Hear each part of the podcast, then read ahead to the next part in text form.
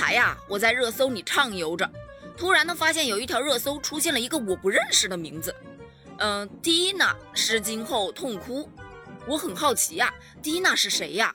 咋哭一哭还哭上热搜了呢？抱着有疑问就一定要去寻找答案的心态，我点开了这个热搜。哇哦，原来呀，事情是这样的。今天呢是本届东京奥运会的收官之日，而就在昨天的艺术体操个人全能决赛中，俄罗斯奥委会艺术体操队的队员蒂娜在比赛中完美发挥啊，最终呢却输给了在比赛中出现掉彩带这样明显失误的以色列选手，最终呢只拿到了一枚银牌。在比赛中，蒂娜多次向评委提出抗议，但最终呢都遭到了驳回。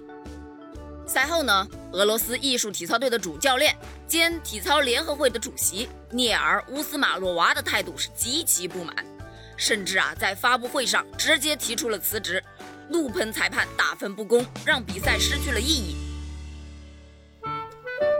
其实呢，他们这么生气也是有一定原因的，咱不说裁判的问题。因为这场比赛我没有看啊，所以没有立场去评价。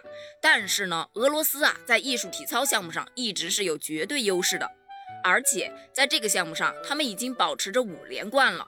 这六连冠就在眼前啊，却以零点一五零分的微弱差距失之交臂。